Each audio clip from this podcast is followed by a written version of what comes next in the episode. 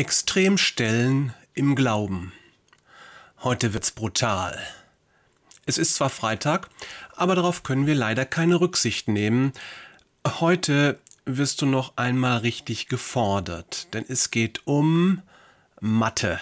Es geht um die Kurvendiskussion. Genauer gesagt, um Extremstellen in der Kurvendiskussion. Extremstellen sind, der Name deutet es an, extreme Stellen. Es sind Hochpunkte, Tiefpunkte, Sattelpunkte, Schnittpunkte und noch eine Menge anderer Punkte. Allen Punkten gemeinsam ist die Tatsache, dass sie Besonderheiten sind im Kurvenverlauf. Die Kurve fließt so vor sich hin und dann kommt eine Extremstelle und in diesem Moment ist alles anders. Was hat das mit unserem Leben zu tun? Heute Morgen beim Aufwachen kam mir der Gedanke, dass eine solche Kurve große Ähnlichkeit mit unserem Leben hat. Auch im Leben gibt es Extremstellen, Hochs und Tiefs und all die anderen Situationen, in denen wir das Gefühl haben, ups, das ist jetzt aber komisch hier. Du weißt, was ich meine. Warum ich heute drüber spreche, an den Extremstellen können wir gut erkennen, wie es um unser Christsein bestellt ist. Lass mich das erklären. Die Bibel sagt, mit dem Glauben ist es so, wenn er keine Taten vorzuweisen hat, ist er tot. Er ist tot, weil er ohne Auswirkung bleibt. Jakobus 2, Vers 16. Unser Christsein und die Lebendigkeit unseres Glaubens zeigen sich also darin, wie wir diesen Glauben im Alltag leben. Das ist zunächst nichts Neues, oder? Wenn wir den ganzen Tag nur rumlabern über Jesus und wie toll das alles ist, wir aber gleichzeitig genauso leben wie alle anderen Menschen, dann sind wir bestenfalls scheingläubig und schlimmstenfalls Moralapostel, aber keine Nachfolger Jesu. Unser Glaube lebt und wir folgen Jesus nach, wenn wir einander in Demut dienen und ganz wichtig, einander immer wieder vergeben, wenn wir einander lieben, so wie es Jesus auch tut und wie er es uns aufgetragen hat.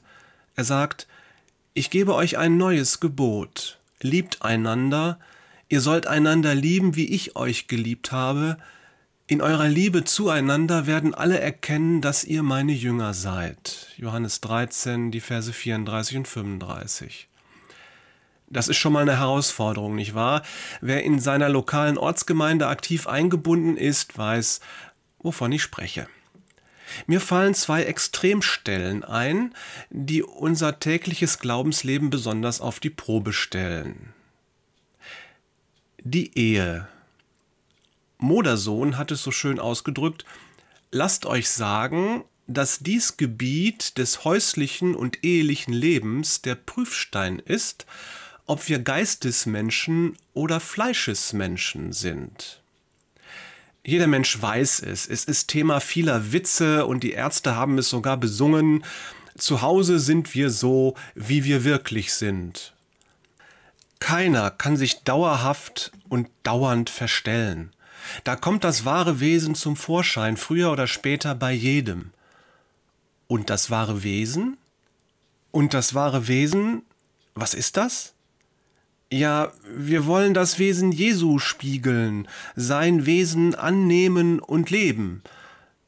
Wie es damit aussieht, das fragen wir am besten unsere Ehepartner. Nichtchristen. Wie gehen wir mit einem Menschen um, der unseren Glauben nicht teilt?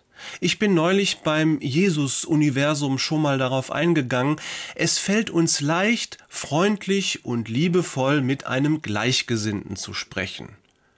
Doch wie sprechen wir mit dem Atheisten, der uns ablehnt oder sogar angreift? Wie verhalten wir uns, wenn der nette Muezzin aus der Nachbarschaft uns mit seinem Gebetsruf aus dem Schlaf holt? Sind wir auch nett und freundlich und wie Jesus, wenn pöbelnde Influencer auf Twitter fordern, das Christentum in Deutschland nun endlich ganz abzuschaffen? Extremstellen. Sie zeigen unverblümt, wes Geistes Kinder wir sind, wie weit wir sind, wie ähnlich wir Jesus schon geworden sind. Es ist gut, wenn wir uns mit dem Wort beschäftigen und es auf uns wirken lassen. Der Heilige Geist wirkt durch das Wort Gottes. Und mich hat es gerade eben daran erinnert, dass ich unbedingt die Beziehung zu einem bestimmten Menschen halten soll.